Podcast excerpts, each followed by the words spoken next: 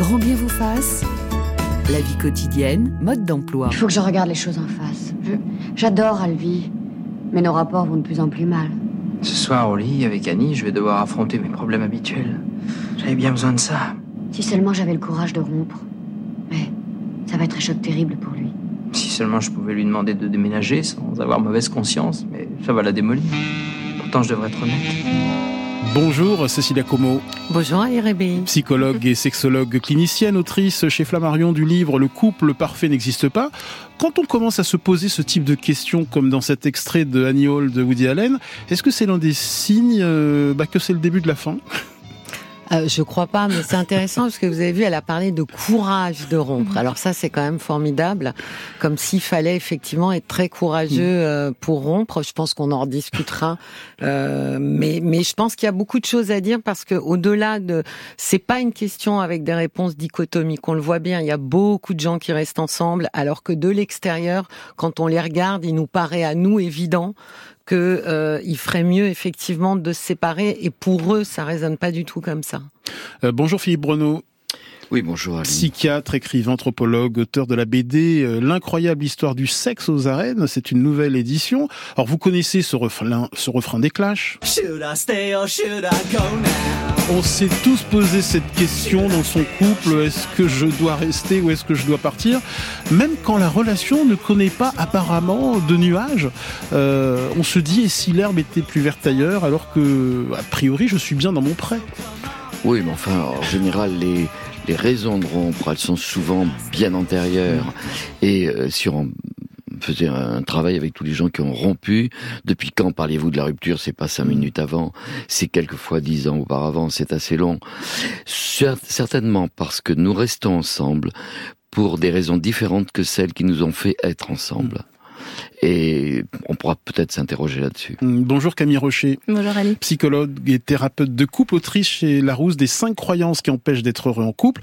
Euh, vous recevez beaucoup de, de, couples qui posent frontalement euh, la question de la rupture. Est-ce qu'on arrête? Est-ce qu'on continue? Ou est-ce que c'est plutôt fait de façon détournée? Sincèrement, en général, quand les gens viennent dans mon cabinet, c'est qu'il y a quand même l'espoir de quelque chose. Quand mm. bien même ils viennent euh, pour nous dire il faudrait nous aider à se séparer, je remarque toujours qu'il y en a un des deux qui vient quand même dans l'espoir qu'on mm. puisse peut-être trouver, avec un, dans un miracle, avec Camille, mm. peut-être trouver quelque chose qui va nous aider. Mais euh, il est vrai qu'il y en a beaucoup aussi qui arrivent et malheureusement ils le disent. Hein, on vous a rencontré trop tard, on fait cette démarche trop tard et là, euh, quid de la réussite de la thérapie? Et Cécilia Como?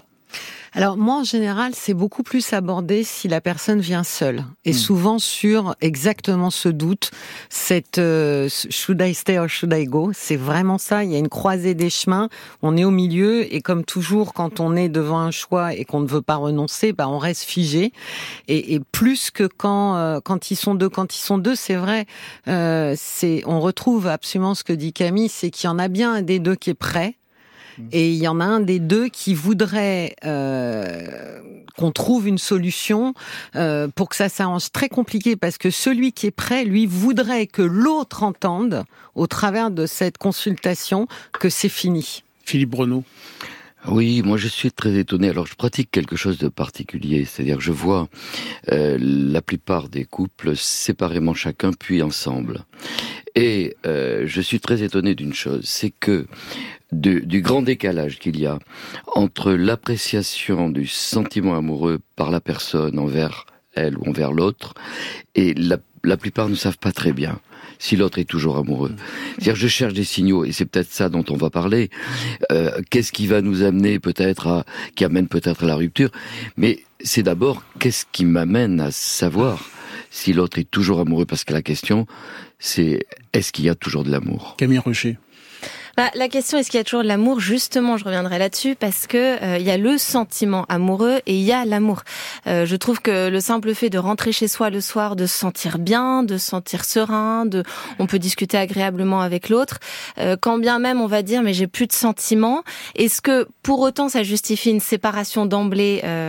Honnêtement, c'est ça se discute et je crois pas parce qu'on peut pas fonder une relation que sur le sentiment, c'est mmh. pas possible.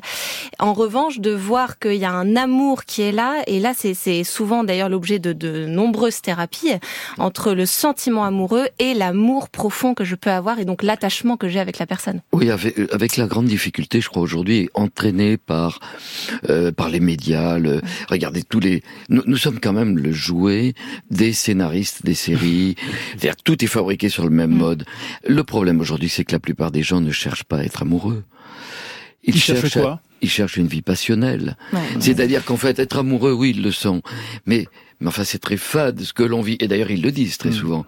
On vient, mais c'est très fade. Je vois des choses euh, à la télévision, dans les séries, complètement mm. différentes. Et est-ce qu'on n'a pas tendance à remettre en question la relation amoureuse beaucoup plus vite euh, qu'auparavant, euh, Cécilia Como? Moi, je trouve pas, justement. Ce qui est assez étonnant, c'est que dans les cabinets, on voit quand même des gens pour qui ça va mal depuis longtemps. Mm. Mm. Quand ils décrivent leur parcours, euh, c'est pas euh, deux... D'ailleurs, ce que disait Camille, c'est tellement longtemps qu'ils arrivent trop tard.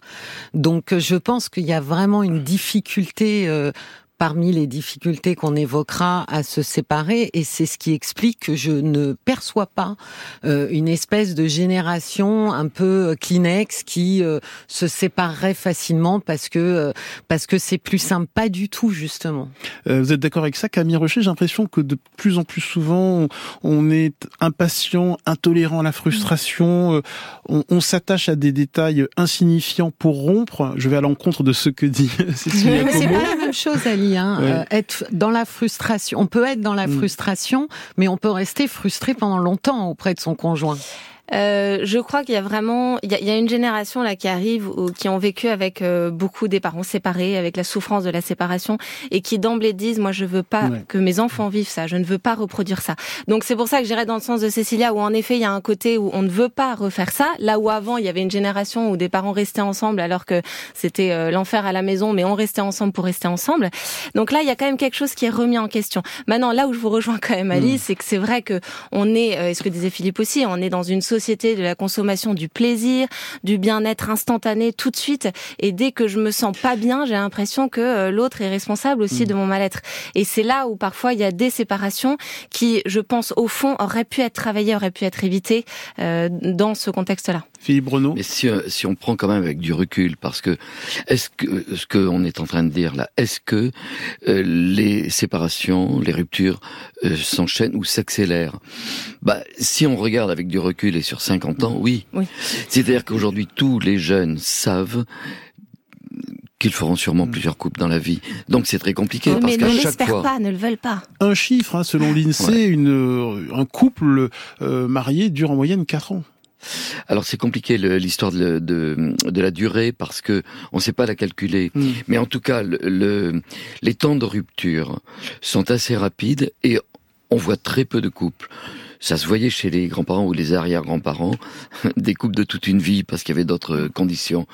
Aujourd'hui, on fait plusieurs couples dans sa vie.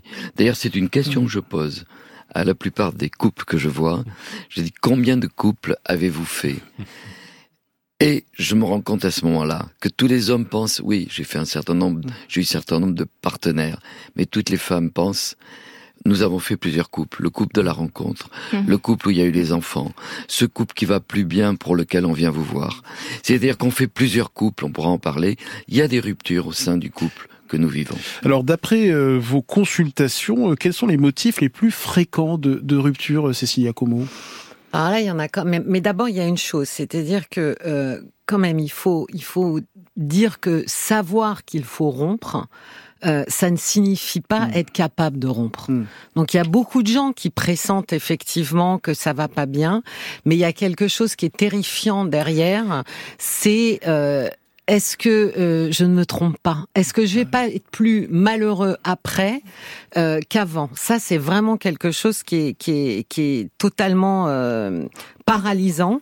Et bah il y a, il y a, il y a, il y a souvent Bon, il y a, y, a, y a, tout ce qui va être euh, et encore parce que j'allais dire tout ce qui attaque l'intégrité psychologique mm. et, et, et, physique et même avec ça, il y a des mm. gens qui savent qu'ils devraient se séparer et c'est pas pour autant qu'ils décident de se séparer. Euh, les motifs les plus fréquents de, de, rupture dans votre cabinet, euh, Camille Rocher? Alors Moi, honnêtement, 90% des personnes qui viennent me voir viennent me voir suite à une infidélité. Hmm. Donc je reçois une grande majorité de couples euh, qui viennent au moment de la crise. Et c'est là où il y a énormément de disent, euh, moi si j'avais su qu'un jour mon conjoint me tromperait, je serais partie d'emblée. Hmm. En fait là, ça m'arrive et je me rends compte que j'ai quand même un peu hmm. envie d'essayer quelque chose. Est-ce qu'on part tout de suite? Est-ce que est-ce qu'il faut partir? Est-ce qu'on peut laisser une chance? Est-ce qu'on peut pardonner? Est-ce que voilà toutes ces questions là qui arrivent. Mais moi c'est la c'est la grande question qui revient le plus souvent. La plupart des gens viennent me voir pour des problèmes sexuels, mais comme vient de le dire Camille, le motif le plus fréquent, c'est l'infidélité. C'est-à-dire, je dirais pas le terme d'infidélité. On n'utilise pas non plus le terme d'adultère. C'est un vieux mot. Hmm. Le terme qui est utilisé, c'est la tromperie. C'est le, la perte de la confiance. Et à partir de là, d'ailleurs, la plupart des couples qu'on pourra pas aider à se réparer, c'est que la confiance, ils disent bien, ne peut pas revenir. Hein, mais très souvent, oui, euh, c'est, il y a une rupture de confiance. Et on reviendra tout à l'heure sur la question de l'infidélité. Boris de Barry nous demande de s'interroger sur ses sentiments amoureux. N'est-ce pas le signal que c'est le début de la fin et qu'il faut peut-être rompre Cécilia Como. Non, mais il y a quelque chose de, qui me semble un peu, euh, comment dire, qui permet aux gens de mieux comprendre. La première question, c'est toujours, je ne sais pas si je l'aime encore. Et souvent, je leur réponds pour les bousculer, j'ai déjà cette réponse en fait. Vous l'aimez. La question n'est pas est-ce que vous l'aimez, la question c'est comment vous l'aimez. Et à partir de là, vous allez pouvoir avancer. Est-ce que vous aimez cette personne comme elle a, elle attend d'être aimée ou elle a envie d'être aimée? Là, vous pouvez obtenir une réponse qui me semble euh, bah, un peu plus facile euh, à conscientiser que est-ce que je l'aime ou pas. Camille Rocher. Bah, dans cette question, est-ce que j'aime encore l'autre euh, Je reviens parce qu'il y a, y a vraiment euh, une dichotomie entre l'émotion et la raison. Il y a vraiment un moment où, euh, et d'ailleurs ça arrive souvent dans le cadre de, de, de tromperie, où tout à coup mon émotion est totalement, ça, ça devient explosif, je redécouvre quelque chose d'extraordinaire au niveau émotionnel, et à ce moment-là, ma raison, ma volonté, mes valeurs sont n'ont plus aucun pouvoir sur moi. C'est très compliqué. Donc on se retrouve dans un espèce de duel entre ouais, mais en même temps j'ai quand même une famille, j'ai une femme que j'aime quand même pas trop, enfin voilà que j'aime bien, ça, ça se passait pas trop mal. Et là j'ai un truc où je me rends compte qu'en fait, bah, est-ce que j'aime encore? C'est pas possible de ressentir ça dans une hmm. avec euh, un amant, une maîtresse et, et rien ressentir à la maison. Qu'est-ce qui se passe? Mais on est vraiment dans une espèce de rupture entre l'émotion et la raison. Et c'est c'est c'est ce truc là qu'il faut travailler parce qu'on doit être unifié. La question qui était posée et que je trouvais intéressante, c'était euh, est-ce qu'on s'interroge pas trop sur le fait, ce qui est pas tout à fait pareil? Il y a une réflexion passionnante d'un psychanalyste anglais, Adam Phillips, qui dit euh, chaque femme, chaque matin, se pose une question. Quel est cet homme à côté de moi? Est-ce mon mari, mon amant, un inconnu? Euh, Mais elle elle interroge la nature du couple. Moi, je vais me permettre de dire, c'est des stéréotypes, mais c'est très vrai, à partir de ce que je vois, très peu d'hommes, ou, pas, ou alors un homme féminin comme celui qui vient de parler. Et il y a un grand décalage. D'ailleurs, c'est d'ailleurs la majorité du temps, c'est des femmes qui vont demander la rupture. Cécilia Courreau lève les yeux au ciel. Oui, j'ai du mal parce que de tous, euh, au bout d'un moment, de tous ces hommes que je vois, est arrivé, alors je vais aller à l'encontre, Philippe, j'en ai aussi, hein, mais dans l'autre sens, je les trouve extrêmement plus sensibles, en fait, que les femmes. Sauf que cette sensibilité, elle n'apparaît que quand ils sont extrêmement en confiance dans un cabinet. Je vous propose d'écouter une note vocale déposée euh, par Charlie sur l'appli France Inter. Alors moi j'ai été surpris euh, deux fois par euh, deux ruptures par le même garçon dans un temps record de un an. Et quand j'y repense maintenant, je me dis purée mais comment t'as fait quand même pour pas avoir les signes, les fameux signes d'avant rupture dont on parle tout le temps? Et quand j'y repense encore plus fort, en fait, je me dis est-ce que c'est possible de ne pas être surpris par une rupture? Parce que selon moi, quand t'es amoureux, tu aimes tellement fort que ces signes-là, tu les as clairement devant toi, mais juste tu veux pas les voir, tu refuses de les voir c'est trop dur. Et euh, l'état amoureux, pour moi, c'est un peu comme si c'était sous anesthésie générale et que la rupture, euh, c'était le réveil en salle de réanimation t'as tout le monde autour de toi qui te dit euh, t'inquiète pas, ça va aller, repose-toi. Et euh, le pire, c'est qu'ils ont raison. C'est très intéressant ce que nous dit Charlie, euh, Cécilia Como. Hein. Oui, puis elle a, elle a raison parce que de toute façon, chimiquement, ce, entre être amoureux et une rupture, il se passe pas la même chose dans le cerveau, mm. ce qui explique le grand chagrin et le désespoir. Moi, je pense que c'est difficile de conscientiser le, le dysfonctionnement, vraiment difficile. Il faut du temps et que ça explique aussi finalement, euh, les gens cherchent à être dans une cohérence euh, psychologique permanente dans leur couple, et c'est pour ça que eux ne leur apparaissent pas les fameux signaux que les autres pourraient voir. Sébastien Boller de Cerveau et Psycho. Ah, moi, je suis passionné par ce que j'entends, et notamment sur la question de l'émotion et de la raison. Et, et je crois qu'on touche quelque chose d'assez fondamental, c'est le fait que l'être humain est pas forcément euh, en accord avec lui-même par rapport à ces questions-là. Moi, ça me fait penser à un dossier qu'on avait fait il y a longtemps au journal euh, sur la, la, question de la monogamie. En fait, ça pose la question est-ce que l'être humain est fondamentalement plutôt euh, enclin à rester toujours avec la même personne longtemps ou pas? Et au niveau évolutionniste, le, le terme qui est employé, c'est monogame occasionnel, c'est-à-dire qu'on on fait plusieurs euh, parenthèses dans sa vie. Et, et, et, il est vrai que euh, le, le cerveau humain, puisqu'on en parle, part avec un petit désavantage pour faire durer le couple, euh, c'est l'attrait pour la nouveauté, mmh. c'est-à-dire que euh, le côté purement hédonique, euh, de pure excitation hein, lié au rapport charnel, sexuel, passionnel qu'on a avec une personne, qui repose sur des réseaux de neurones, notamment qui utilisent un neurotransmetteur qui s'appelle la dopamine. Ce système-là est très sensible à la nouveauté. Et donc forcément, quand on a un projet de faire durer les choses, on a ce petit talon d'Achille qui est ce système du plaisir qui aime ce qui est nouveau. Et donc faut le savoir pour se dire bah oui moi en fait je je cherche pas juste du plaisir et de la nouveauté, je cherche aussi de l'attachement, de l'amour au sens plus profond, construire quelque chose et savoir que ces deux aspects c'est difficile de les, de les faire se rencontrer et c'est pour ça que je trouvais ça très important de ce que vous disiez l'émotion et la raison c'est un fait euh, biologique auquel il faut se coltiner.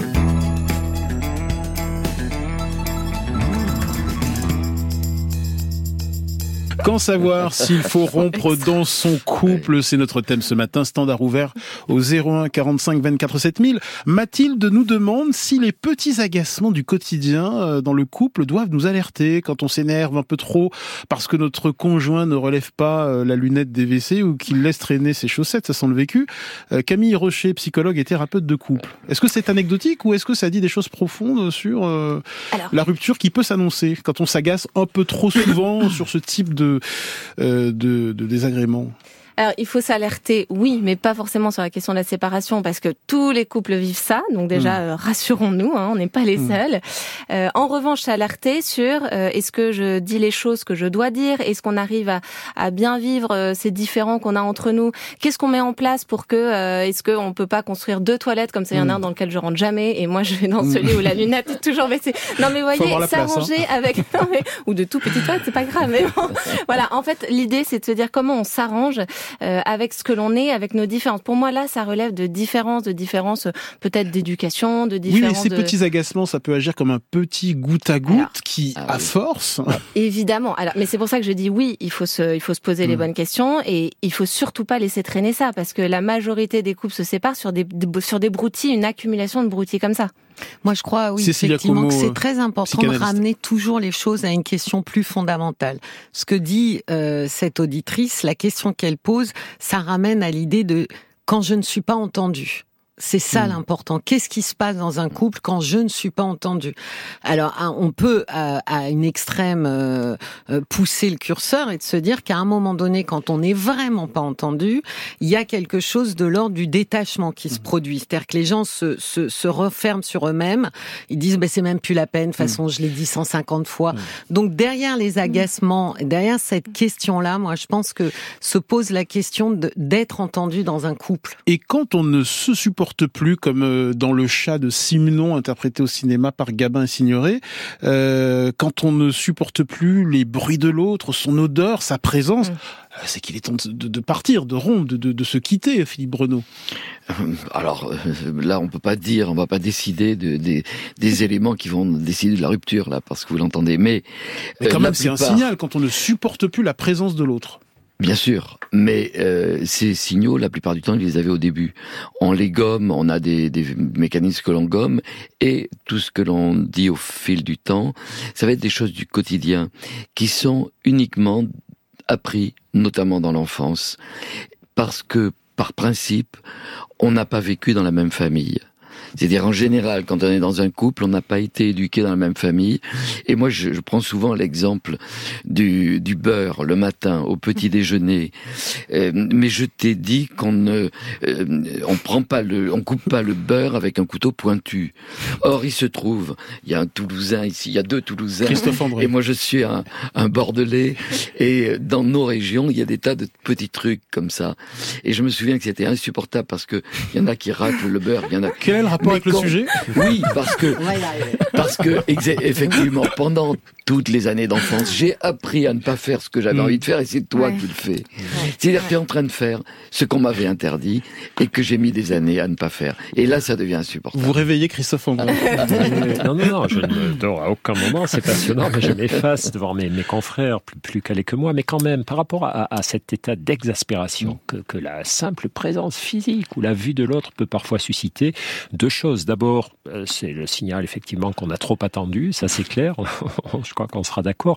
Mais après, ça pose la question de tous ces petits agacements qu'on va supporter pendant tout un temps par amour, parce qu'au fond, ça nous touche, ça nous attendrit, voilà. Puis un jour, Et quand l'amour se retire, ça nous rend dingue. Et c'est toute la question de savoir si tant que l'amour est là, tant que l'affection est là, ben, c'est pas le meilleur moment pour dire à l'autre, écoute, ton couteau pointu dans la mode de beurre, non, Philippe, c'est pas possible. Camille Rocher.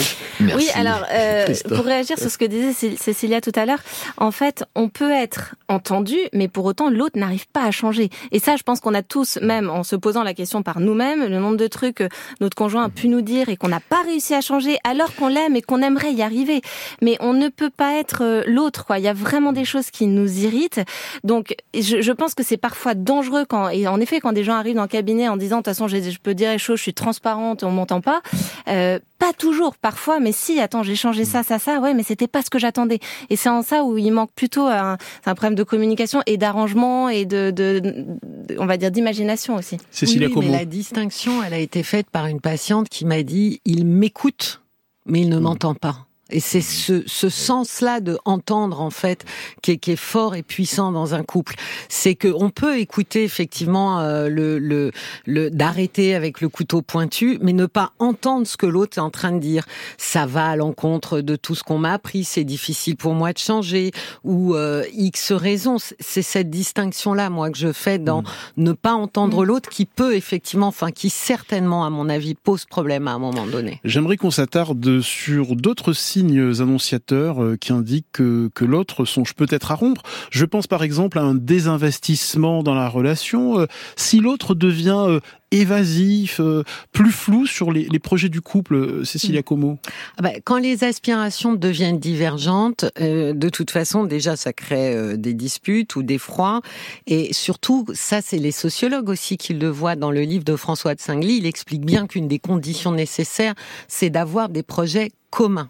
Donc, dès lors qu'on n'a plus de projets communs, ça signifierait quand même qu'on n'est plus, en tous les cas, c'est ce que l'autre entend, euh, je ne m'envisage plus dans l'avenir avec toi. C'est ça qui est entendu, c'est ça qui fait mal. Camille Oui, Rocher. et ça résonne comme une forme de désengagement et je pense qu'on a besoin pour se sécuriser parce que dans le couple on est bien aussi quand on se sent en sécurité de voir qu'il y a un engagement, qu'il y a un- une projection dans l'avenir. Et quand on voit qu'on n'a plus de projet, euh, vite on trace euh, des lignes parallèles en fait l'un à côté de l'autre et on en oublie euh, cette ligne qui euh, à laquelle sur laquelle on se retrouve à deux.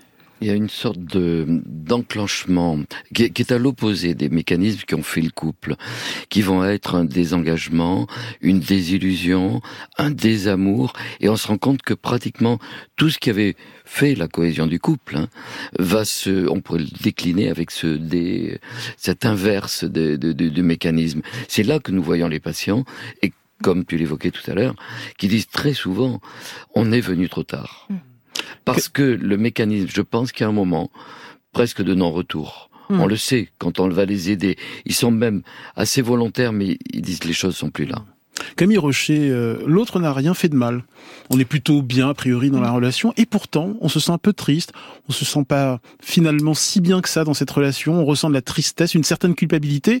On sait confusément qu'il faudrait rompre, mais on n'y arrive pas. Comment surmonter cette culpabilité? Alors Alors qu'a En- priori tout va bien. Oui, alors justement, quand a priori tout va bien, euh, arriver à se dire je sais qu'il faudrait que je rompe, on n'en est pas là justement. Mm. Tout va bien, c'est et la question Parce qu'on s'ennuie par exemple. pourquoi je me sens pas bien? C'est plutôt ça. Voilà, tout va bien et pourquoi je me sens pas bien? L'ennui?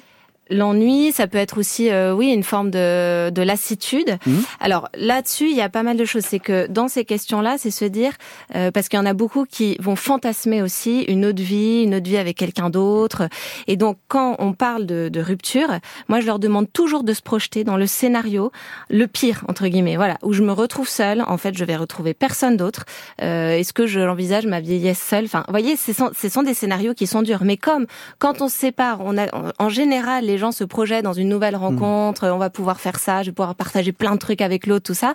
Il y a quand même aussi une réalité du célibat qui est dure, euh, et tout le monde ne retrouve pas quelqu'un euh, avec qui euh, ça va bien se passer. Donc, quand tout va bien dans mon couple, c'est important de se, de se projeter aussi dans des scénarios où euh, je serais, je vais peut-être un peu moins m'ennuyer, mais en fait, est-ce que je serais bien pour autant? Cécilia Como sur l'ennui et la lassitude comme motif de rupture. Ouais, Alors, euh, je pense que c'est le, le motif le plus compliqué pour les gens. D'abord, Euh, l'ennui, c'est vraiment la difficulté. Je pense que c'est vraiment quelque chose de compliqué. Alors, je pense que pour les aider, peut-être, euh, ils peuvent s'interroger parce que moi, il y a quand même l'ennui ressemble un peu pour beaucoup de gens à une espèce de petite mort, comme s'il y avait plus rien, comme si d'un seul coup il y avait plus de vivant dans ce couple.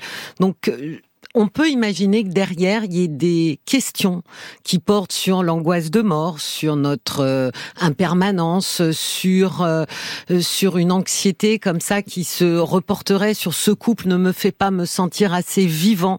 Et donc, pour le coup, de se dire, mais est-ce que c'est vraiment le couple qui doit vous faire sentir vivant? Est-ce qu'il n'y a pas d'autre façon dans votre vie de trouver du sens? Euh, je, je, je pense oui. Et alors, c'est très vrai, vous remarquerez, sur, à un certain âge quand même. Euh, c'est ce besoin de vivant, ce besoin de nouveauté, comme si d'un seul coup, en s'approchant finalement d'une fin de vie, il fallait de manière urgente euh, mettre du vivant, et, et ça pourrait passer par euh, un nouveau compagnon, une nouvelle compagne. Philippe je Renaud, dans que- votre roman euh, Taxi Thérapie, vous décrivez euh, cette rupture et je pense à celle d'Hélène et Francis. Au bout de 30 ans de couple, Oui. euh, la société a changé et Hélène ose enfin dire à son conjoint qu'elle ne peut plus continuer. Oui, alors euh, dans, je me suis rendu compte avec ce thème de, ces, de l'émission que ce roman que j'avais écrit, Taxi Thérapie, j'avais fait attention à tous les arrangements. C'est un roman de la conjugalité. Il y a beaucoup de tombés amoureux, mais je m'étais pas rendu compte qu'il y avait autant de ruptures. Et euh, très intéressant, ce couple qui a, euh, ils ont cinq, plus de 50 ans euh, tous les deux. euh, elle se rend compte que la société a changé et que là, elle ne peut plus accepter. Mais euh, il y a longtemps que ça ne va pas, et, c'était pas le moment. Et elle est quand même âgée, et on voit des gens aujourd'hui qui se séparent à des âges, euh, ils se séparent à 70, il y a des gens qui se séparent à 80 ans, alors qu'il n'y aurait, alors que ça, ça ne va pas très bien dans le couple, et qu'en définitive, ils auraient pu le faire bien avant. Ils n'y étaient pas prêts. C'était aussi des personnalités d'une autre époque.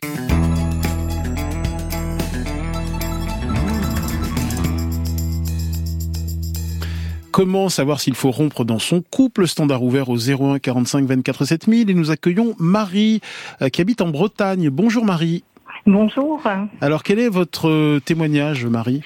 Ben, en fait, j'ai j'ai pris, euh, j'ai expliqué que je me suis retrouvée dans une situation après plus de 30 ans de, de couple où je n'ai pas vécu l'infidélité telle qu'on peut la concevoir aujourd'hui, puisque progressivement j'ai j'ai rencontré en fait euh, la vraie personnalité. Mon mari en fait avait considéré que utiliser Internet, ce n'était c'était un moment de distraction, donc il n'était pas euh, du tout en fait. Et dans nos échanges, il n'a jamais évoqué le fait que que ça pouvait être de l'infidélité, parce que pour lui, il n'y a eu aucune infidélité, même si je n'ai découvert un visage de sa personnalité que très récemment, quoi. Hmm. Et ça, ça vous a donné euh, envie de rompre, euh, Oui. euh, Marie? Oui, oui, oui. J'ai en fait au départ posé les choses euh, euh, très simplement, disant que qu'il était peut-être euh, euh, le révélateur d'une situation de, de dysfonctionnement, peut-être parce que le couple, comme vous l'expliquez, euh, avait évolué, les choses avaient changé. Mais euh, là-dessus, c'était pas du tout cet aspect-là. Donc, pour en fait peut-être calmer en fait et apaiser le début de cette tragique révélation. Euh, il est parti euh, sur des écrits euh, très simples, c'est-à-dire qu'il a écrit qu'il s'excusait pour avoir plutôt menti pendant de nombreuses années et peut-être pas avoir été complètement enfin, dans la révélation de, de, de- d'un trouble ou de, de difficultés qu'il pouvait avoir. Moi, je me suis fait aider au Mhm. départ pour, pour être dans l'acceptation et, ne pas rentrer dans l'émotion la plus forte que je n'ai pas eue au départ, euh, c'est-à-dire le côté explosif. Euh, je ne l'ai pas eu au départ. Euh, ce, côté explosif, je l'ai découvert il y a il y a, je dirais, il y a peut-être plus d'un an, dans des situations où en fait, je me suis aperçue que, que, la relation pouvait être aussi une forme de jeu. Mmh. Et c'est un élément que je n'ai pas trop entendu euh, euh, parce que euh, justement, euh, les gens se sentent plutôt pas mal, c'est plutôt sécurisant ce couple, et puis à la fois, on se retrouve avec un jeu, mais dans les deux sens du terme.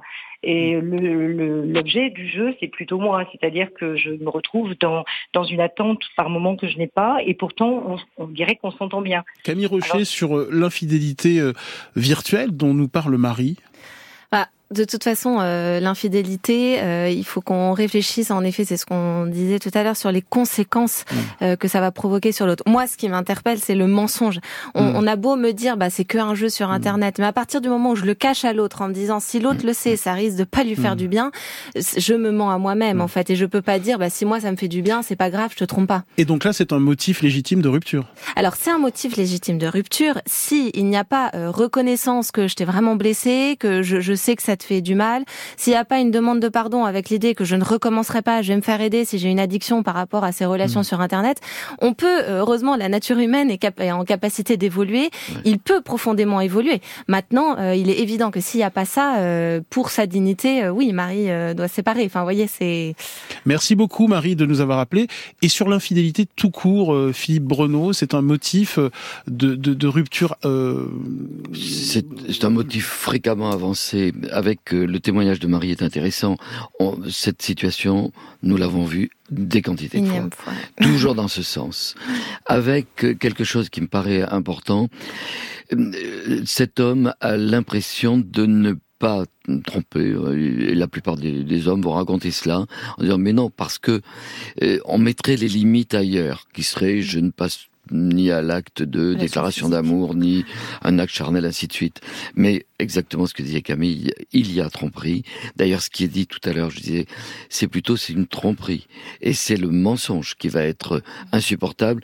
Il faut que chacun pense aux représentations que ça a pour l'autre et il n'y a pas la même représentation de, des limites. Cécilia Como Alors, Moi, je serais un tout petit peu plus modéré, parce que je pense qu'il y a tromperie dès lors que les gens considèrent ensemble qu'il y a tromperie. Il n'y a pas tromperie de manière généralisée. On peut pas dire euh, que... Moi, j'ai des, j'ai des femmes qui me disent, je sais qu'il va un peu sur Internet, je sais que euh, il, il, fait un peu la séduction. Euh, elles ne considèrent pas que c'est une tromperie. Donc, je pense qu'il n'y a pas quelque chose qui étiquette mmh. euh, de manière euh, comme ça euh, générale une tromperie. En revanche, euh, alors moi je vois des gens dans l'infidélité euh, ils n'ont pas du tout envie de rompre. Et, et d'ailleurs, euh, cette notion de, de, de rupture et d'infidélité, ça peut être aussi dans l'autre sens. C'est-à-dire que l'infidélité permet, est une porte de sortie pour quelqu'un qui, confusément, c'est pas très conscient, mais voulait finalement une rupture mmh. et n'était pas en capacité de la mettre en place seul question très importante. Est-ce qu'une baisse durable du désir, euh, une diminution des gestes affectifs, est-ce que c'est un signe qu'il est peut-être temps de rompre, euh, Camille Rocher c'est un signe qu'il est peut-être temps de réagir. Mmh. non mais c'est vrai. Euh, Vous êtes positif, c'est bien. Mais oui, parce que la baisse du désir, mais trouvez-moi un seul couple qui va vivre toute sa vie sans baisse de désir, c'est pas possible. Enfin, je veux dire, il y a un moment donné, il faut qu'on soit dans la réalité. Donc, oui, la baisse du désir, il faut réagir. On va pas durer euh, indéfiniment comme ça en se disant, bah, c'est pas grave, tous les couples sont comme ça. Ben non, on réagit. Pourquoi on fait l'amour qu'à 23 heures? Il y a un moment donné, il faut poser des journées. Il faut, non, mais c'est vrai, vous voyez. Il faut arrêtons ces écrans, on ne se parle plus. Ou... En fait, c'est, oui, il est temps de réagir. Maintenant, euh, je, je dirais pas qu'il est temps de, se, de rompre. Alors complètement d'accord avec ce que vient de dire Camille, mais il y a une autre chose, c'est qu'aujourd'hui, la sexualité a pris une telle importance dans les médias partout que dès que le couple, dès que l'on prouve que le couple ne fait plus l'amour, c'est plus un couple. Et c'est compliqué parce que ça va blesser l'autre et, et, je crois que c'est un signe qu'il faut pas du tout négliger. Nous voyons régulièrement les gens qui s'occupent de, de sexo Les gens viennent nous voir, ils ont même quelquefois 28, 30 ans. On est ensemble depuis 5 ans, ça fait 2 ans qu'on ne fait plus l'amour. C'est compliqué, c'est fréquent, ce n'est pas banal, euh, il faut y faire attention. Euh, Aurélie de Nantes nous écrit euh, J'ai compris qu'il fallait que je le quitte quand je me suis rendu compte qu'il ne me faisait plus du tout rire. Cécilia Como. Ah, c'est intéressant parce que c'est alors là c'est un, un, un, grand sujet parce que le rire c'est c'est vraiment quelque chose. C'est souvent pour certaines personnes euh, une fenêtre sur l'intelligence. C'est aussi euh, comment dire une complicité. Euh, quand quelqu'un ne vous fait plus rire, vous perdez fortement complicité. C'est peut-être ça derrière qui déclenche euh, plus euh, une rupture. D'ailleurs, on s'est rencontrés en riant la plupart du temps. oui, c'est vrai.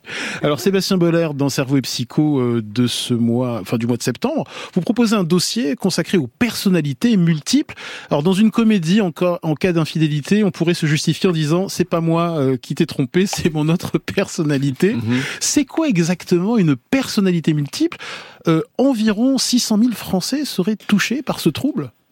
Oui, c'est très surprenant. On, on, allait de surprise en surprise dans ce dossier. Au début, on, on s'est posé la question à partir de, de, constats sur les réseaux sociaux, puisque le, le trouble du, de, de, dissociation de l'identité, le TDI, donc les personnalités multiples, est quelque chose qui suscite beaucoup euh, de visionnage sur Internet, beaucoup d'influenceurs qui expliquent leurs troubles.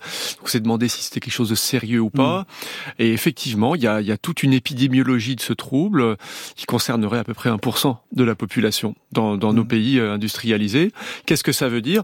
Bah, euh, c'est pas du tout la schizophrénie. Hein. La schizophrénie, c'est un perte de contact avec la réalité. La psychose, ce sont des personnes qui, d'un seul coup, euh, ne, ne, reconnaissent plus le monde réel tel qu'il est, ont des hallucinations. Euh, c'est pour ça qu'on parle de dédoublement, mais c'est pas véritablement un dédoublement. La personnalité multiple, c'est le fait d'avoir en soi plusieurs identités. C'est-à-dire que vous allez être à certains moments de votre semaine ou de votre journée, par exemple Ali Rebei, euh, animateur de radio, puis à certains autres moments de votre journée, je ne sais pas, un fan de, de rock alternatif avec des perruques, ah bah, mais qui vit ça. Cas, de la, mais c'est le cas.